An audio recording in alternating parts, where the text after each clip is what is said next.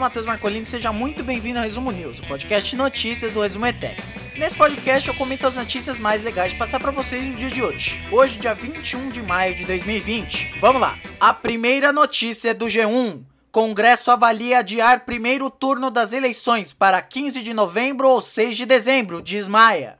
Bom, a primeira notícia de hoje é que o presidente da Câmara dos Deputados, o Rodrigo Maia, afirmou hoje, nessa quinta-feira, que o Congresso está estudando adiar o primeiro turno das eleições municipais ou para o dia 15 de novembro ou para o dia 6 de dezembro. As duas datas são um domingo. As duas datas caem no domingo, acho que fica melhor, né? É importante também lembrar que eu, eu lembro de repercutir uma notícia do Maia falando sobre isso mais ou menos uma semana atrás. Aí, se você puxar aí no, no feed, você consegue encontrar. Abrindo aspas pro Rodrigo Maia. Você tem aí dois períodos que estão sendo discutidos. Seria 15 de novembro ou o primeiro domingo de dezembro para o primeiro turno e segundo turno um período menor para dar tempo de fazer a transição da prestação de contas. Essas são as ideias. Segundo Maia, a ideia é permitir que as eleições ocorram com segurança, sem riscos relacionados à pandemia, mas também evitar que os atuais, os atuais mandatos, tanto de prefeito quanto de, de, de vereador, né, tanto de prefeito quanto de vereador, sejam prorrogados. Pela Constituição Federal, o primeiro turno deve ser realizado no primeiro de domingo de outubro e o segundo turno no último, é, no último domingo do mês. Porém, nessas eleições, as desse ano, estariam marcadas para dia 4 e dia 25 de outubro. Não vai dar, muito provavelmente, para rolar é, eleição em outubro, né? Aglomeramento de pessoas, aglomeração de pessoas, aglomeramento não existe. É, ajuntamento de pessoas, sim. Porém, o Maia, ele disse que, no entanto, é, antes de pensar na data, é preciso resolver se a decisão será a favor do adiamento. Aí, a partir daí, ele disse que a escolha da data será resolvida em uma consulta ao presidente do TSE, o Luiz Roberto Barroso, ministro do STF.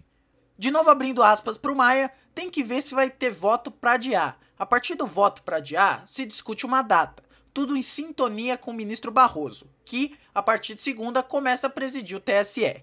Como tem muita demanda para participação, talvez o melhor modelo seja uma reunião do colégio de líderes das duas casas para que se construa uma maioria em relação à decisão de adiar, sim ou não, e para qual período. Isso ele falou é, em relação a juntar a Câmara e o Senado para é, formar uma maioria em votos em relação ao adiamento das eleições.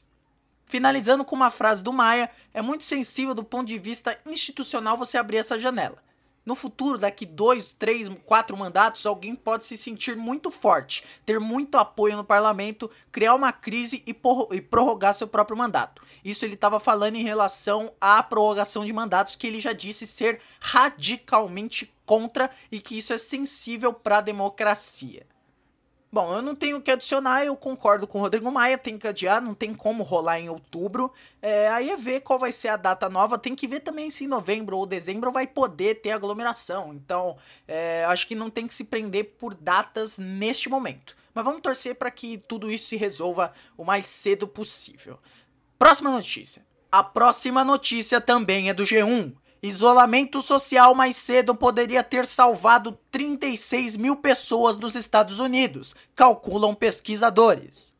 Uma pesquisa foi realizada e foi divulgada nessa quinta pelo The New York Times e que diz que uma semana mais cedo de isolamento social nos Estados Unidos poderia ter salvo a vida de 36 mil pessoas. É, lá no New York Times ele tem um banco de dados lá, lá nos Estados Unidos sobre a Covid-19 e eles apontam que já 93 mil pessoas morreram devido à doença lá nos Estados Unidos e que 1,5 milhão foram infectadas no país. Então, quase 2 milhões de infectados lá nos Estados Unidos. O estudo, ele mostrou que no dia 3 de maio, ou seja, mais ou menos 18 dias atrás, né, 18 dias atrás, é, haviam 65 mortes, 65 mil mortes nos Estados Unidos devido, devido à, à Covid-19. Se o isolamento social tivesse começado uma semana antes, então na semana do dia 27, 28 de abril, seriam 29 vítimas. Então 36 mil pessoas se teriam salvo suas vidas. No caso de Nova York, que é o epicentro é, da Covid-19 lá nos Estados Unidos, os números passariam de 17.581 mortos para 2.838 mortos. Essas estimativas todas feitas por cientistas da Universidade de Colômbia lá nos Estados Unidos. Aí, infelizmente, a gente tem que falar que nessa quinta, hoje, dia 21, os casos de Covid-19 no mundo confirmados superam 5 milhões, de acordo com o monitoramento da Universidade Johns Hopkins.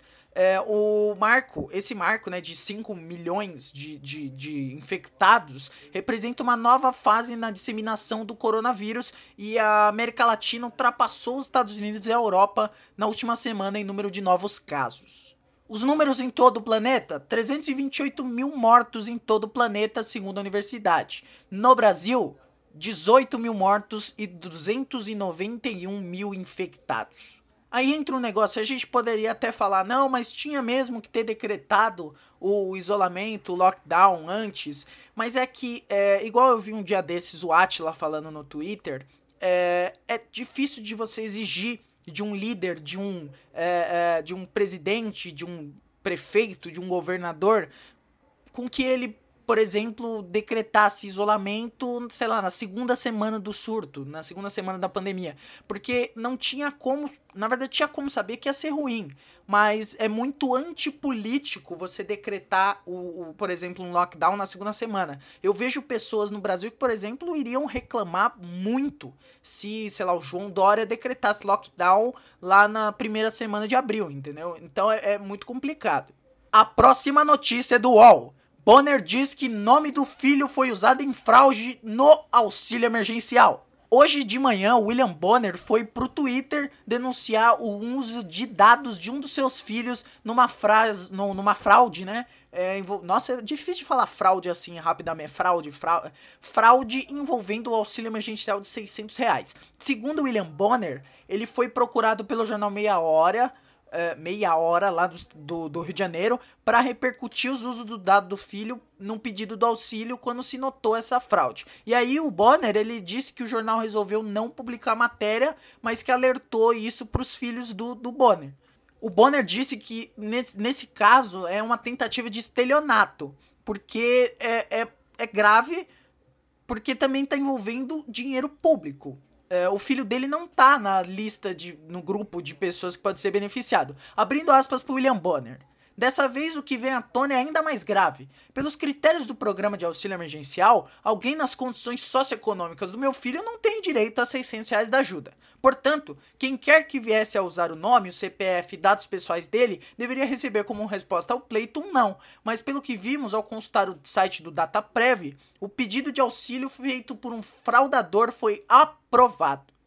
O fraudador provavelmente indicou que não tinha conta bancária e abriu a conta específica da Caixa. Aqui, obviamente, meu filho não tem acesso. Portanto, sequer sabemos se o dinheiro foi depositado ou se foi sacado.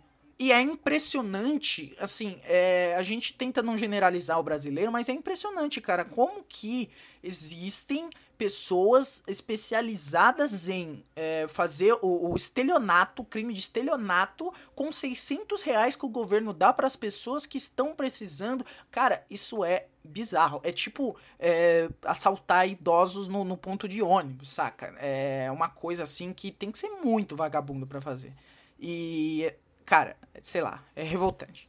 Bom, hoje eu tenho duas rapidinhas. A primeira rapidinha é que o Flamengo publicou uma nota falando que eles vão sim voltar pros, pros treinos. E é engraçado, porque, tipo, eles vão voltar pros treinos, mas vão treinar para jogar contra quem? Não tem nenhum outro time que tá treinando, não vai voltar ao futebol tão cedo. E aí o tal do Jorge Jesus e o presidente do Flamengo assinaram lá o negócio, assinaram a nota, o que é muito irresponsável, é uma falta de noção, mas eu, não, eu vou parar por aqui porque é melhor não se exceder.